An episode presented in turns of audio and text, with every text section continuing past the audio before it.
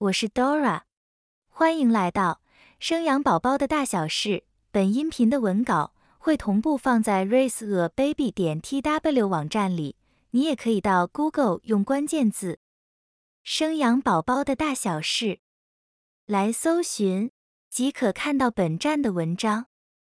本集音频题目是“不孕症救星”。秒懂试管婴儿五阶段的疗程，让你在求子过程中提高成功怀孕的几率。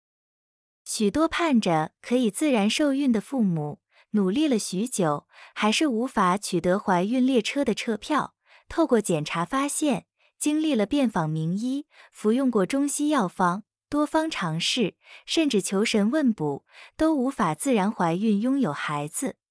只好寻求昂贵的生殖科技帮忙。随着刺激排卵药物的进步，生殖实验室培养技术的改善，近年来借由人工科技，拥有小孩的机会也越来越高。试管婴儿的出生，从十几年前的稀奇，到今天觉得稀松平常，说明了它的普遍性以及安全性。今天将针对试管婴儿做更深入的了解与认识。谁是合作试管婴儿？符合以下三个要素的夫妻是合作试管婴儿。第一个，女性身体相关的问题，例如排卵障碍、卵巢功能低下、多囊性卵巢症候群、重度子宫内膜异位症、卵子库存量少、输卵管阻塞或合并水肿，导致无法自然受孕的人。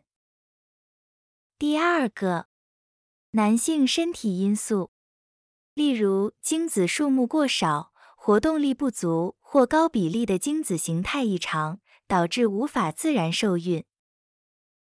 第三个，其他原因，女性年龄大于三十七岁，尝试过人工受精两次以上，不孕症病史超过三年以上的夫妻。今天我们将来探讨试管婴儿的疗程以及会遇到的常见问题说明，就让我们继续听下去吧。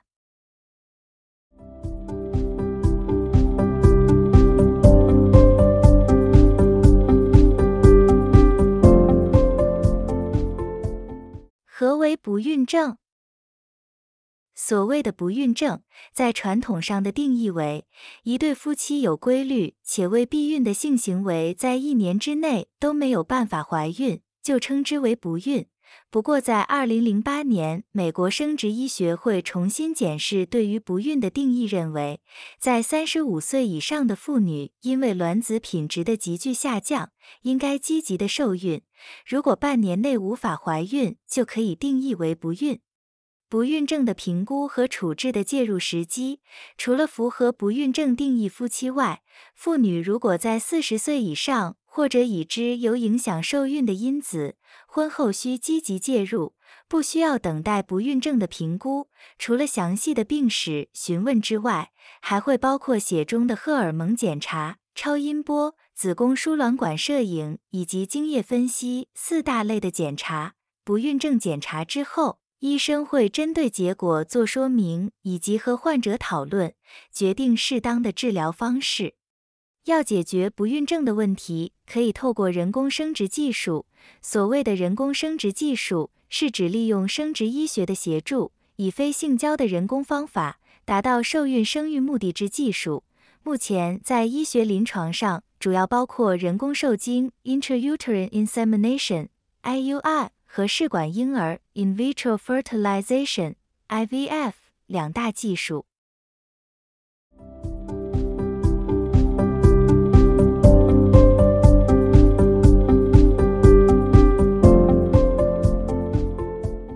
何为试管婴儿？试管婴儿又称为体外受精 （in vitro fertilization，IVF），因为卵子与精子是在体外受精。且受精的最初几天是在试管或者是培养皿里面培养，所以称为试管婴儿。胚胎经过体外受精的辅助生殖技术受精作用后，再将胚胎植入子宫。如果顺利的话，它将在子宫内着床，并且慢慢成长。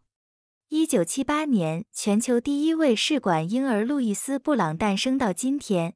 关于试管婴儿的各项生殖技术已经日趋成熟，使得目前试管婴儿技术已成为男受孕者最欢迎的求子方式。试管婴儿的基本疗程是包含诱导排卵、取卵、受精、胚胎植入、验孕。感谢这项科技，已经诞生超过八百万人。台湾也将近有八万多人。根据国民健康署二零一七年的统计，台湾的试管婴儿宝宝对比全国出生率占比大约百分之三到百分之四左右。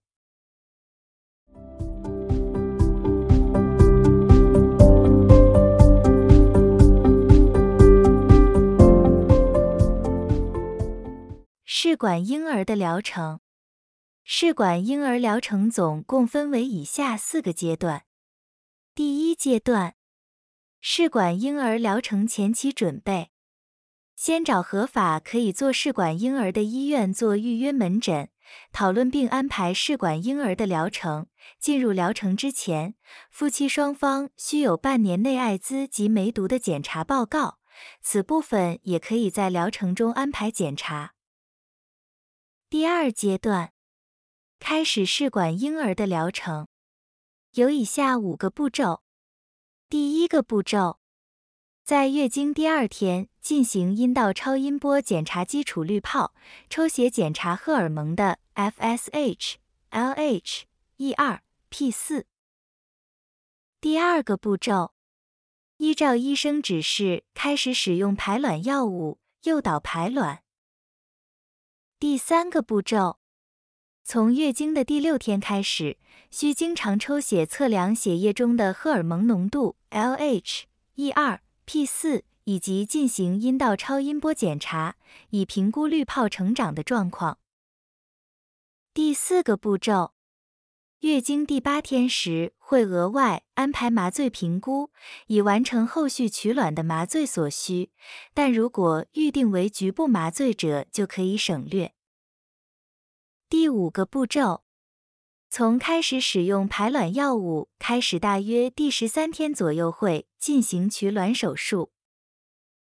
第三阶段，取卵手术。取卵手术又分为以下五个步骤。第一个步骤，于取卵前两天晚上施打破卵针，请依照医生指示的时间施打。第二个步骤。如全身麻醉取卵者，请于取卵前禁食禁水至少八小时；局部麻醉者可以省略。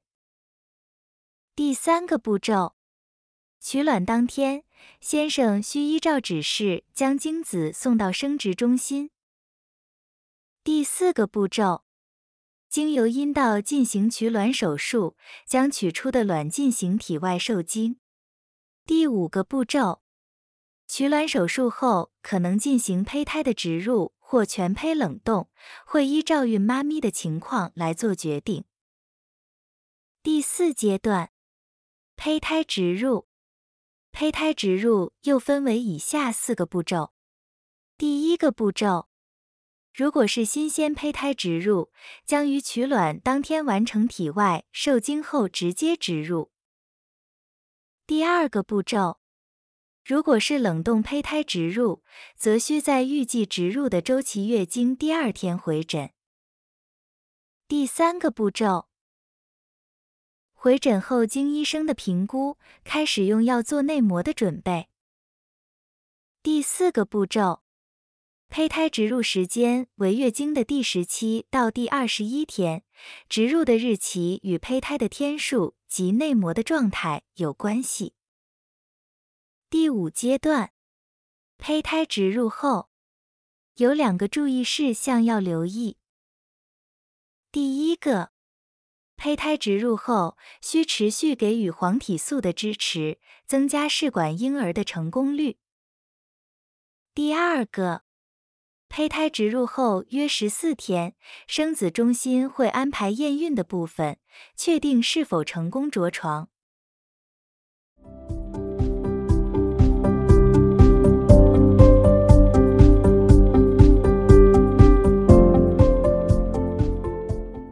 试管婴儿常见问题。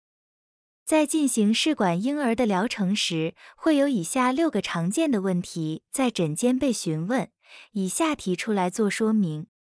第一个，试管婴儿可能会有的风险及副作用。试管婴儿最常见的并发症为卵巢过度刺激症候群 （OHSS），主要的症状为口渴、腹胀、少尿、恶心、想吐、食欲降低、呼吸喘促等等。严重的会有血栓的风险。第二个，试管婴儿会造成胎儿畸形吗？目前为止，全球诞生的试管婴儿超过八百万人，其畸形率与自然怀孕相当。做试管婴儿的多属于超高龄或精虫品质欠佳的。本身都是高风险族群，因此建议产检时务必加做羊膜穿刺、非侵入性胎儿染色体筛检与高层次超音波的扫描。第三个，做试管婴儿容易产生多胞胎吗？试管婴儿多胞胎几率约为百分之二十，绝大多数是双胞胎。第四个。试管婴儿疗程中，刺激排卵是否会有卵巢癌的风险呢？截至目前为止，并没有医学研究显示刺激排卵会导致卵巢癌的发生。第五个，试管婴儿胚胎植入后需要住院吗？不需要住院，植入后只要平躺三十分钟至两个小时就可以回家休息。住院或全天卧床并不会增加受孕率，怀孕率高低与胚胎品质有关。第六个，试管婴儿植入后的日常生活饮食有哪些禁忌呢？基本上维持正常饮食就可以了。无需特别的禁忌，日常作息可以照旧，但避免做粗重的家事，例如手洗衣服、拖地、提重物、抱小孩等等，以及避免增加负压的动作，例如激烈运动、咳嗽、大笑、按摩腹部、刺激乳头、性生活等等，都应该要避免。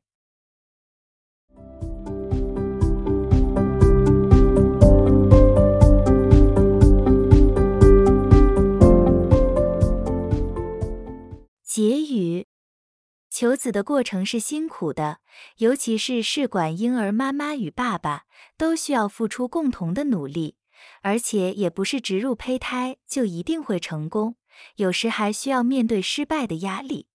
请爸妈们务必放松心情面对这一切，给予自己过大的压力。不利于胚胎着床。希望以上的内容能让您对于试管婴儿有更加深入的了解。如果您也有相关类似的经验，欢迎在下方留言与我们分享。以上是本集音频的全部内容。Dora 会将本音频的文字版本的网址放在音频的介绍里。如果你有兴趣的话，欢迎你点击阅览。也欢迎你到 Google 用关键字“生养宝宝的大小事”来搜寻，就可以看到本站的文章。本站会提供许多跟孕妈咪以及育儿相关的资讯给你阅读。我们下集见。